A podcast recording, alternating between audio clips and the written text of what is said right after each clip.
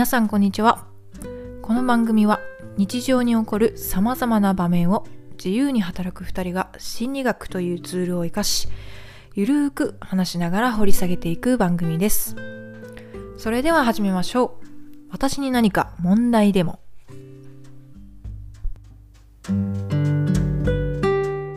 あの私が気になるワードは、うん行動変容という言葉ですかね。キーワードがなんかこう自分の中でパッと降りてきたっていうか、うん。うん。まあ今、こういう状態で、まあ一人一人のその行動変容っていうのが今問われてますみたいなのを、まあよく、まあメディアとかから聞くと思うんですけど、うん。まあそう思った時に、じゃあ行動変容って何なんだろうなと思って、うん。ふと思って、で、ちょっと書き出したんです。自分なりのこれ解釈うん。うん。なんですけど、なんか、思いつきプラス行動みたいな。うん。思いついた行動、あ、思いついて、で、なんかプラスに行動、なんかこう、プラス行動していくっていうので、こう今までの自分の行動っていうものを、なんかこう急に変えるんではなくて、受け入れつつ、変化、変化させることなのかなと思って、急に変えるっていうよりは、その、うん。自分の行動を客観的に、まあ、こうだよねっていうのを受け入れつつ、その時代とかに、のなんかこう、現象とかに合わせてこう変化させていくことなのかなと思って、うん。これはなんかこう、自分なりのこれは解釈なんですけど、はるさんはどうでしょいや、なんか今の京子ちゃんのを聞いて思ったのが、言葉としては行動変容で行動を変えることっていうことだけど、なんか。前の段階に、あの、うん。心理的状態の変化が入るのかなってちょっと思って、うんうんうん。なんだろう。まあ当たり前っちゃ当たり前だけど、あのー行動を変えるにはやっぱり、えっ、と、捉え方を変えるのか、あのーうーん、なんて言うんだろうな。行動の理由付けを変えるのかとかっていうところの、意外となんか、行動変容とは言うけれど、やってることは心の変化なんじゃないかっていう気がしてきた。ああ、心の変化ですね。なるほど。はいはいはいはい。そう、その結果として行動が変わるっていう、なんかその前提で今取り組んでるのかなっていう気がしてきたかんうんうんうんうんうん。で、もちろんなんこれ多分、その行動変容っていうところで、その、あともう一個気になるワードはさっき言った同調意識っていうところなんですけど、まあ、その同調意識がこの行動変容っていうものをなんか妨げてたりもするんだろうなと思って。うーん。ね、そこはどういうえ感覚なんだ。だから自分でこう、ざわざわしてるんだけど、うん。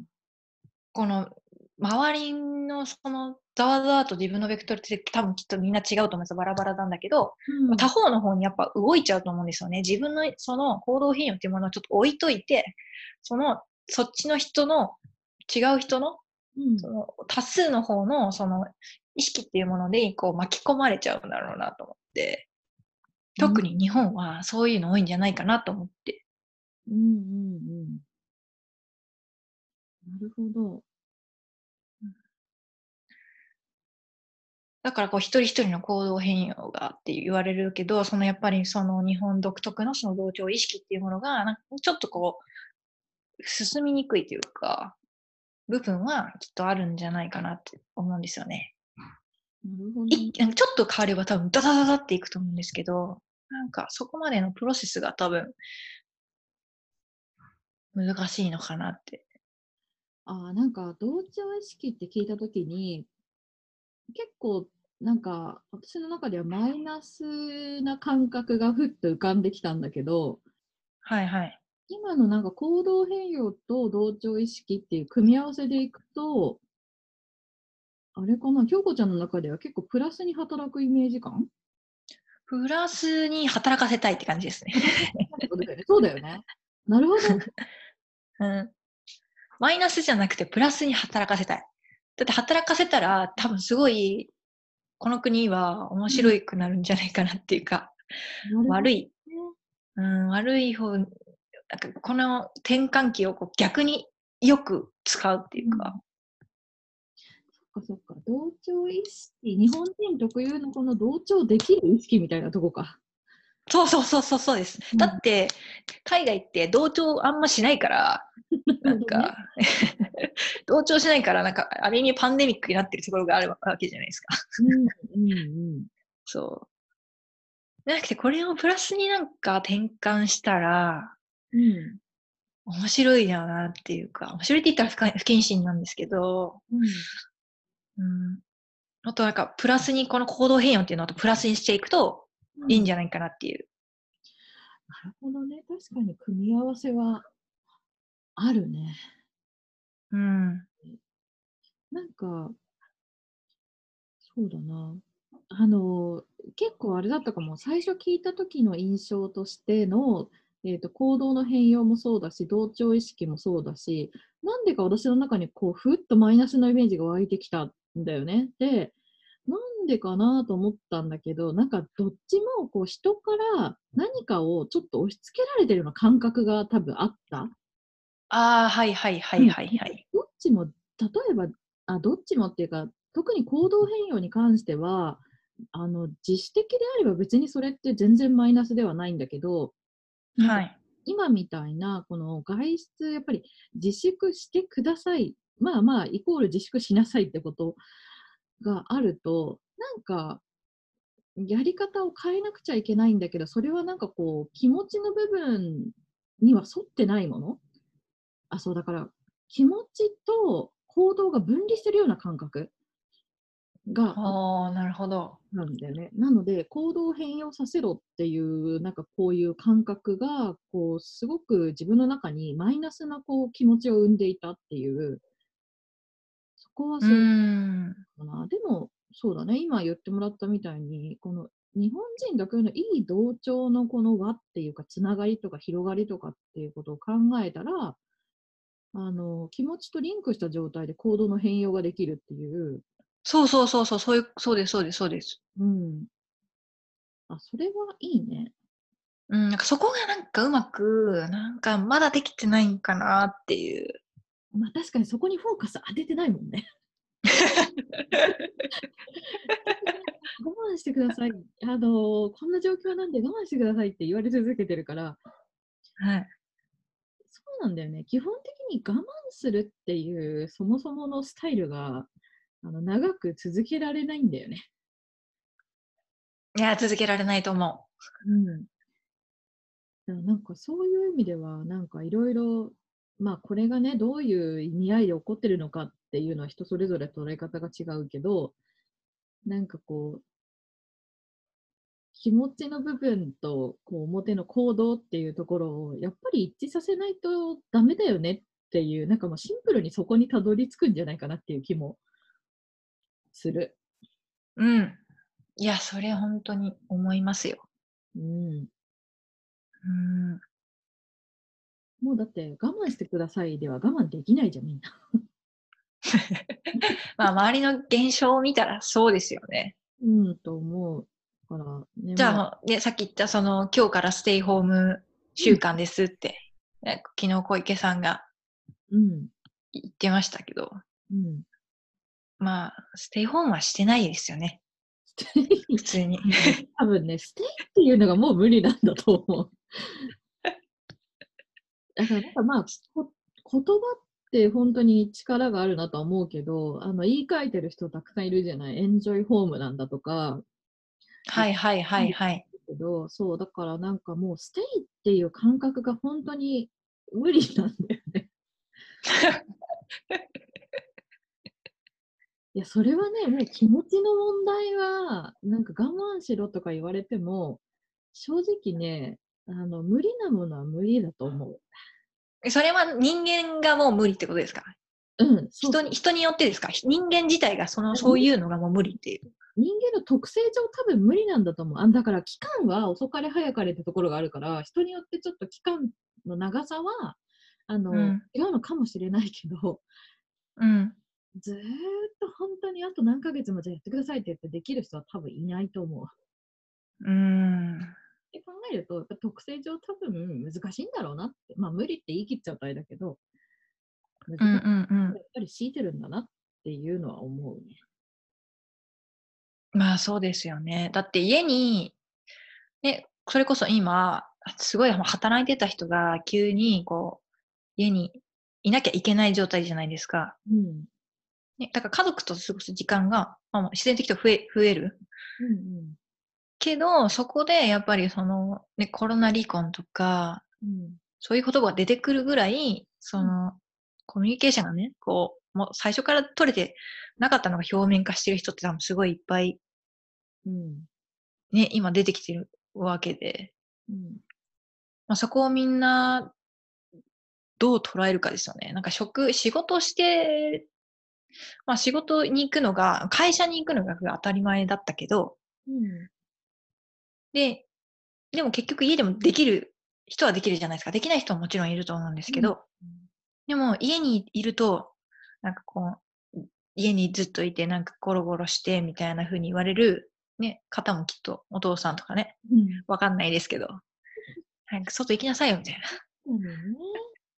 でなってくると、あ、そこでね、どうみんな気づくかなと思ってて、まあお母さんも一緒だと思うんですよね。お母さんも子供にイライラするうん。人結構ね、たくさんいる。自分も公園に行って、本当にあの、イライラしてるお母さん結構見まして。本当に。うん、あの、す犬を散歩させてて、子供と。うん。ね、やたらと、あの、こ子供に怒るみたいな。早く、早くしなさいみたいな。そうなんだ。犬でも、犬は散歩したいんですよ。うん犬はね。犬は散歩したいんだけど、でも早くしろって言われるから、みたいな感じで犬もなんか必死になんかもう戻らなきゃ、みたいな。せっかく外出てるのに？そう。せっかく外出てるんですけど、お母さんイライラしてるから。でも、なんとか犬がって言っても、早くしなさいみたいな。って言って、こう犬もなんかそそくさと戻るみたいな。そういう、でもそういうお母さんもいるんだなと思って。だから会社にいることによって、うん。会社がなんか、その、ストレスの吐き口になってた部分って結構あると思うんですよね。その、あー確かにね。そう。なんかバランスその会社でバランス取ってたみたいな。生活の。ああ、でもそそれ多分あるわかりますだから嫌なんですよ。みんな多分働きか、働くのはも絶対みんな嫌だと思うんですよ、そんなに。なんか愚痴って働いてる人って多分いっぱいいると思うんですけど、でもこういう風になった時に、俺あのあの嫌いだったけど、でも意外と求めてる、求めてたんだっていう人結構いると思うんですよね。こんなになんか家にのストレスなのかとかね。いや、多分、うん、あれだろうね。さっき言ってもらったみたいに、もともとのこのコミュニケーションとか、距離感が測れてなかった、測れてなかったって言い方が正しいかわかんないけど、あのーなんて言うんだろう。近くなかった人にとってみれば、いきなり近づかれたら嫌なんだろうね。家族とはいえ、夫婦とはいえ、あのー距離感ってすごい大事じゃない？うん。まあ、はい。ね、あの親子であれ、やっぱり人と人でこ個別で違うからさ、あうんうのん。ね、ずっと近くにいられる人ももちろんいるだろうし、そういうコミュニケーション取ってきた人もいるだろうけど、やっぱり一定期間って、一定期間での時間かもしれないけど、あの離れてるとバランス取れないっていう人はいるでしょうね。うん。だから今それが超なんか顕著なんでしょうね。うん。まあ、逃げ場がないからね、外出ちゃいけませんって言われたらね、もう一緒にいる以外いないからね。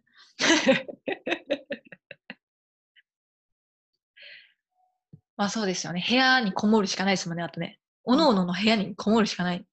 確かに。でもなんか、今そこで、あの、想像してみてちょっと思ったのが、こうテーマにも出してもらった行動変容っていう意味合いでいくと、なんか、はい。今までの最適な状態を維持しようと思えば確かにストレスでしかないけど、もううん明らかに状況が変わってしまったから、今の最適を求めようと変えられた人は、多分そこまでのめちゃくちゃ強いストレスを抱き続けるってことはないのかもしれないね。うんうんうんうんうん。あ、そうでしょうね。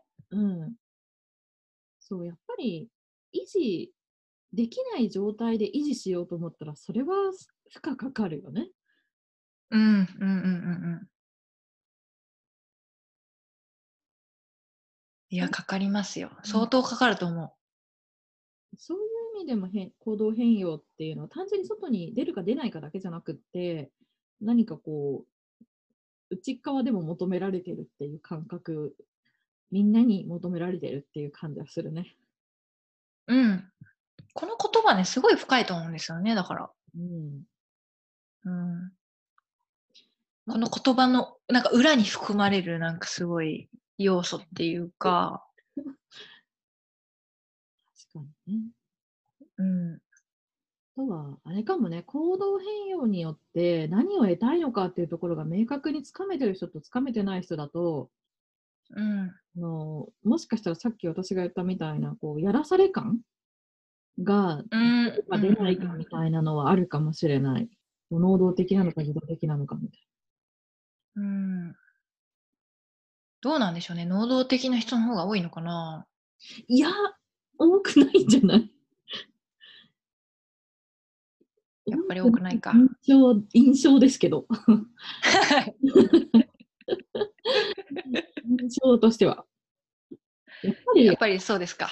そう、あの、ささっきも人間の特性って話をしたけど、いやどうしてもはい。変わりたいけど変わりたくない生き物だから、いや、本当そうですね。はいはいはい。変わりたくないがやっぱ最後ね、うん。ラスボスのように立ちはだかるんですよ。なかなかこいつは倒せないなっていうぐらいの勢いのラスボス感出してくるので、やっぱりうん。変容した方がいいっていうのは頭で分かってても、最終的にはやっぱり変わりたくないなっていう、その今までの最適を維持しし続ける方が、もう知ってるからね、快適な状態を。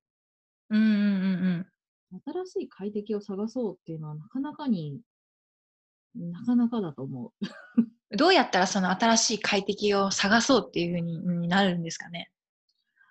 新しい快適を探そうとなるのは、あのーある意味でまあ今の状態をきちんと認めるっていうところが第一歩かなと思っていて、うん、やっぱりその認めるとか受け入れるっていうところですよね。まあ、うんちゃんともうここで。うんあのなんかおかしいなとか、なんか変だなっていうのを感じてるけど、あ明らかにもう前には戻れないんだなとか、前の状況を、なんて言うんだろう、達成することは無理なんだなっていうことに、いかに早く気づけるかどうか。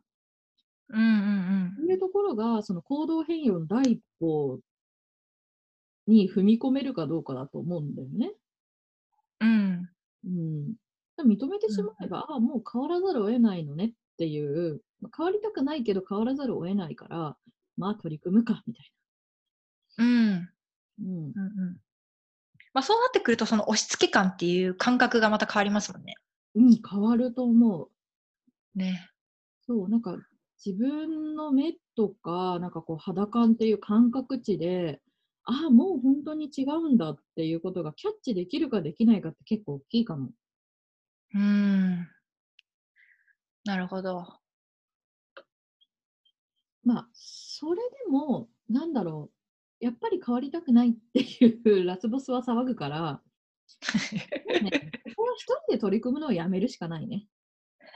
あ、もう一人で取り組むのやめる。そう、あの一人で取り組もうと思ったら、どっかでやっぱり、あの変わりたくないラスボスの方が勝つから、はい。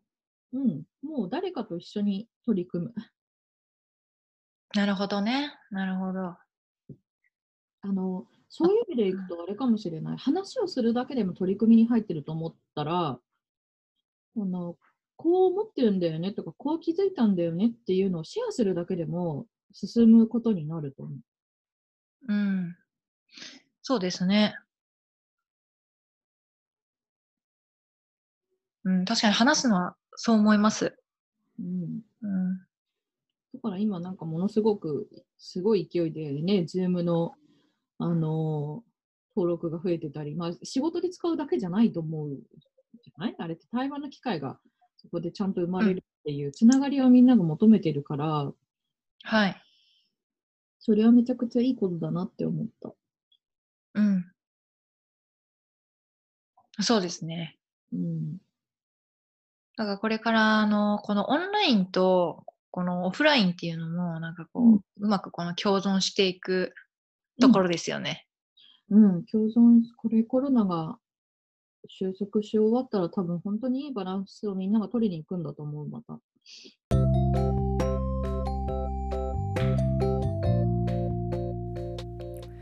今回の配信はここまでです。